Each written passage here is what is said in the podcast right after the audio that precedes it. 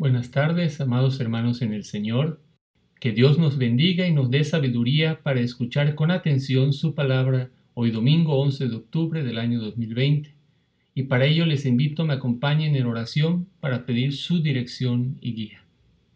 Amoroso Padre, Dios soberano, gracias te damos Señor en esta hora de la tarde, que nos permites ir a tu presencia a través de tu palabra, Señor Permite que tu Santo Espíritu nos guíe en todo momento, que nos elimine cualquier distracción, Señor, y que tu palabra nos instruya a través de esta enseñanza. Te lo pedimos en Cristo Jesús. Amén. Estamos en octubre, mes en el que celebramos la Reforma Protestante.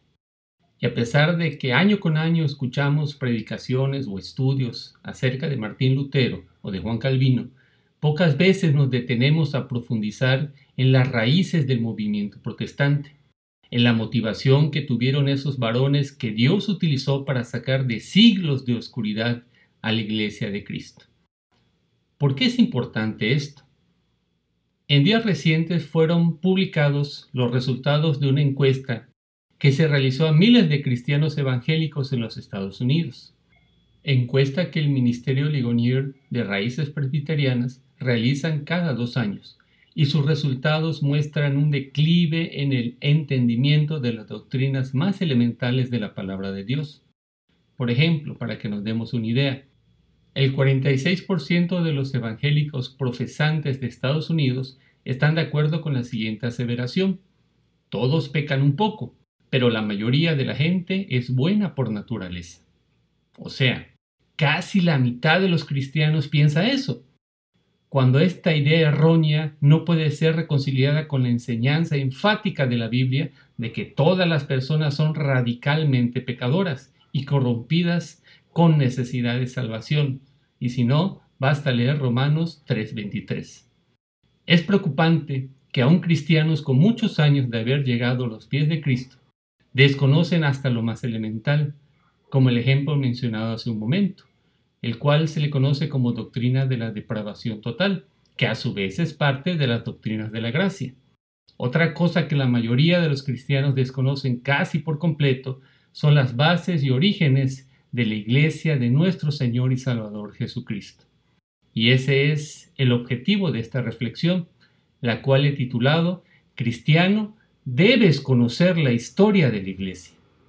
En esta reflexión no pretendo hacer un estudio exhaustivo de los casi dos mil años de existencia de la Iglesia, pero sí daré un bosquejo de los eventos y doctrinas principales, y de esta manera estar siempre preparados para presentar defensa a todo el que nos pida razón de nuestra esperanza, como dice 1 de Pedro 3:15. Hermanos, la Biblia contiene la historia de Cristo. La Iglesia existe para contar la historia de Cristo. La historia de la Iglesia es una continuación de la historia bíblica. Es imposible comprender el estado actual del cristianismo sino a la luz de su historia. La ignorancia de la historia de la Iglesia es aún más común, desgraciadamente, que la ignorancia de la Biblia. Vamos a ver el primer punto de esta reflexión, nacimiento y persecución de la Iglesia cristiana. Punto número uno. La Iglesia cristiana nació en el día de Pentecostés, en el año 30, 50 días después de la resurrección de Cristo, como se relata en el capítulo 2 del libro de los Hechos. Los discípulos entonces comprendieron que se trataba de un asunto totalmente espiritual, no político. Desde ese día el Espíritu Santo mora en cada uno de los hijos de Dios, por lo que todo cristiano tiene el entendimiento y la revelación de lo que Dios quiere para nosotros como parte de su iglesia. En Antioquía se les llamó por primera vez cristianos a los seguidores de Cristo, y eso lo podemos ver en Hechos capítulo 11, verso 26, aunque fue despectivamente, pues en ese momento la palabra cristiano significaba Cristo pequeño, a manera de burla. Qué ironía, ¿verdad? El crecimiento, desarrollo y madurez de la iglesia primitiva consistió en cristianos llenos del Espíritu Santo, donde su método de crecimiento, por llamarlo de alguna manera, era su testimonio y su comunión con Dios. En todo el libro de Hechos podemos apreciarlo. El primer concilio de la iglesia cristiana fue el concilio de Jerusalén, y eso lo vemos en Hechos 15, donde un asunto importante a tratar fue si la iglesia, que en ese momento estaba compuesta de puros judíos, aceptaban a los no judíos, conocidos como gentiles, llegando a la conclusión de que efectivamente desde el Antiguo Testamento Dios había profetizado que el Evangelio era para todo aquel que creyera. De esa manera se estableció la respuesta a la pregunta doctrinal más importante. ¿Qué debe hacer una persona para salvarse? Los apóstoles y los ancianos se opusieron con firmeza a todos los esfuerzos para imponer el legalismo y sus rituales como requisitos previos y necesarios para la salvación. Ellos afirmaron que la salvación es por gracia mediante la fe total y exclusiva en Cristo. Todo esto es de suma importancia saberlo, ya que como veremos en unos momentos, esta convicción original de la iglesia primitiva y su firmeza en el conocimiento sobre la salvación poco a poco se fue perdiendo en el camino desgraciadamente. Los cristianos empezaron a ser perseguidos.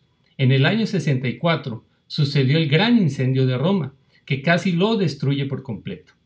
El pueblo romano sospechaba del propio emperador Nerón, que gobernó del año 54 al 68, quien para alejar de sí mismo las sospechas culpó a los cristianos y ordenó su castigo. Miles de creyentes en el Señor Jesucristo fueron torturados quemados y echados a las fieras, entre ellos Pablo y posiblemente Pedro. Se dice que en los jardines del palacio donde vivía Nerón ponían a los cristianos como antorchas, los rociaban de combustible y los quemaban vivos para iluminar aquellos jardines. En esos mismos jardines es donde hoy en día se encuentra el Vaticano. Desde Nerón fueron muchos los emperadores romanos que persiguieron a los cristianos. Vespasiano, que en el año 70 ordenó la destrucción de Jerusalén, Tito, hijo de Vespasiano, Domiciano, Trajano, Adriano, Marco Aurelio y muchos más. Durante casi 300 años, los cristianos sufrieron persecución, martirios y torturas, pero aún así era tan impactante la predicación de los primeros cristianos que ya habían miles de convertidos por todo el imperio. De entre muchos casos, quisiera mencionar uno muy notable, el caso de Blandina. Cuando le llegó el momento de ser torturada, mostró tal resistencia que los verdugos tenían que turnarse. Cuando varios de los mártires fueron llevados al circo romano, Blandina fue colgada de un madero en medio de ellos, y desde allí les alentaba para que no negaran su fe en Jesucristo. Blandina fue torturada en público de diversas maneras. Primero la azotaron, Después le hicieron morder por fieras. Luego la sentaron en una silla de hierro caliente, para después encerrarla en una red para que un toro bravo la corneara. Pero como en medio de tales tormentos Blandina seguía firme en su fe, las autoridades ordenaron que fuese degollada. Era el año 177. Ella tenía solo 15 años. Hoy en día, al menos en nuestro país, los cristianos no sufrimos de persecución. Nadie nos obliga a tener cerradas nuestras Biblias. Nadie nos torturará por confesar públicamente nuestra fe en Jesucristo. Y sin embargo, son muchos los cristianos que viven sus vidas como si fueran del mundo. La comodidad de los tiempos modernos nos tienen en un enfriamiento espiritual alarmante. Si eres de los que le da pena orar en público por los alimentos cuando están en algún restaurante, ¿Qué crees que hubieses hecho tú en el caso de Blandina? Como dice Mateo 10, versículos 32 al 33, Cualquiera que me confiese delante de los hombres, yo también le confesaré delante de mi Padre que está en los cielos. Y cualquiera que me niegue delante de los hombres, yo también le negaré delante de mi Padre que está en los cielos. Punto número 2. Cristianización del Imperio Romano. Corría el mes de octubre del año 312 cuando el general Constantino, durante sus guerras contra otros aspirantes al trono, vio en el cielo sobre el sol poniente una visión de la cruz y sobre ella las palabras in hoc signo vinces en latín, que significa por este signo vencerás. por lo que decidió luchar bajo la bandera de Cristo y ganó la batalla. Al año siguiente emitió el Edicto de Tolerancia, donde daba a los cristianos y a todos los demás plena libertad de seguir aquella religión que cada uno escoja. Es el primer edicto de esta naturaleza, siendo un punto crucial en la historia del cristianismo. Para ese entonces, los cristianos eran cerca de la mitad de los habitantes del Imperio romano. El cristianismo ya era legal y dejó de ser perseguido. Pero algo pasó. Se comenzó a deteriorar la iglesia. La persecución a los cristianos los mantenía puros en su fe, ya que nadie se unía a la iglesia por ganancia deshonesta. Empezaron a aparecer las primeras imágenes en los templos. Los líderes cristianos empezaron a enriquecerse.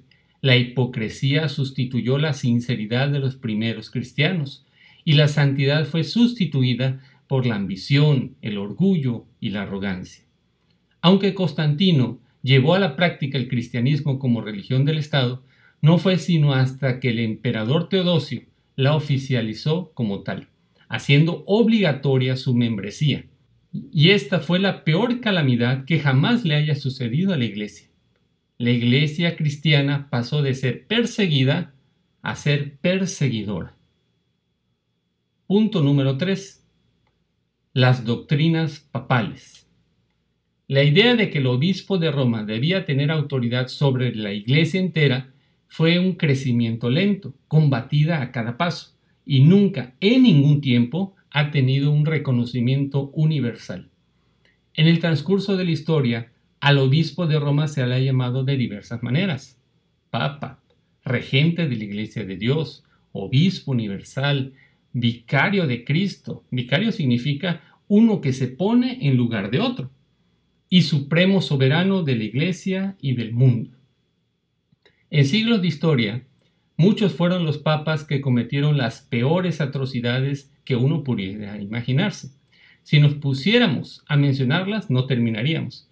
Al menos estadísticamente podría mencionarles que el 45% de los papas de la era oscura del año 400 al 1600 fueron homosexuales y el 30% de los papas fueron nombradas de los 11 a los 13 años de edad. ¿Y sabían ustedes que hubo una mujer papa? Si están interesados en conocer más acerca de la historia del papado, así como el detalle de todos los temas de la presente reflexión, les invito a descargar libremente el libro Historia de la Iglesia Cristiana, del cual compartiré su enlace de descarga en la descripción de este video y por medio de las redes sociales de nuestra amada Iglesia Betania. Pero por lo pronto quisiera mencionarles algunas de las doctrinas heréticas que salieron de las mentes entenebrecidas de los papas. En el año 394 se instituyó el sacrificio de la misa, cuando claramente en Hebreos 7:27 dice que Jesucristo se ofreció a sí mismo en sacrificio una vez para siempre.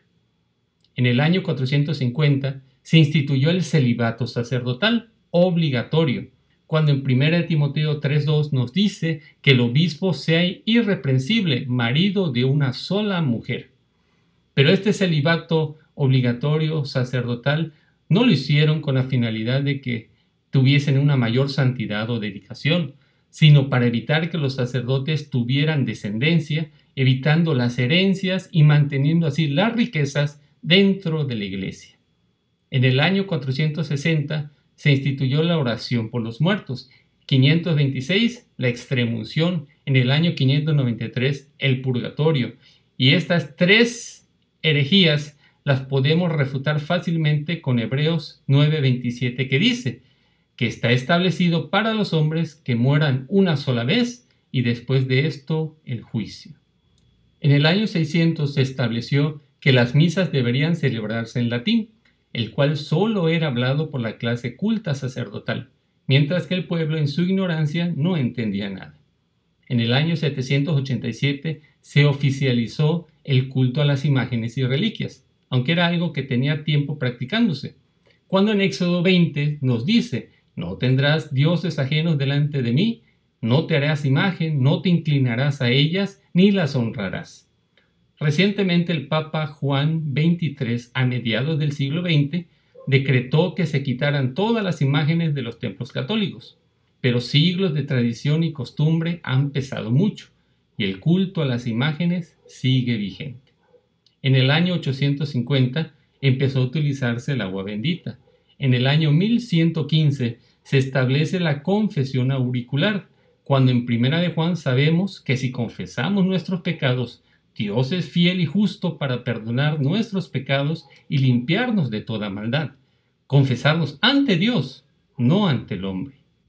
En el año 1215, en el cuarto concilio de Letrán, se instituye la transubstanciación, asegurando que Cristo mismo es sacrificio en el sacramento del altar, que su cuerpo y su sangre están verdaderamente contenidos en la especie de pan y vino. Nosotros ahora sabemos que la Santa Cena es un recordatorio del sacrificio del Señor. Haced esto en memoria de mí, dice 1 Corintios capítulo 11. En fin, son demasiadas las doctrinas papales que sería interminable enumerarlas todas. Lo importante aquí es destacar que en su tiempo la gente seguía ciegamente estas enseñanzas heréticas, porque tenían prohibido por la misma iglesia leer la Biblia.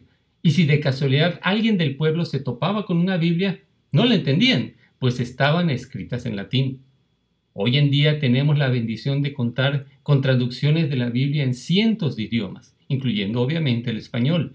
E incluso tenemos a nuestra disposición diversas versiones para que sea más fácil comprender el mensaje de la palabra de Dios. Pero a pesar de esta increíble facilidad y disponibilidad que tenemos actualmente, leemos la Biblia diariamente, reformadores fueron perseguidos y una gran mayoría murieron por traducir la Biblia en el idioma de sus pueblos. La gente moría para poder conseguir un ejemplar de la Biblia. Hoy puedes comprarlas en librerías, por internet e incluso tenerlas en tu celular. Demos gracias a Dios por su palabra. Como conclusión, amados hermanos, en este mes conmemorativo de la Reforma Protestante, recordemos a Wycliffe, a Hus, a Lutero, a Calvino, a Zwingli, a Knox, a todas aquellas personas que lo dieron todo para que hoy puedas libremente profesar tu fe en Cristo, para que hoy puedas tener una Biblia en español en tus manos, para que la verdad de las escrituras sea nuestra única guía de fe y de práctica. Que Dios bendiga su palabra. Amén.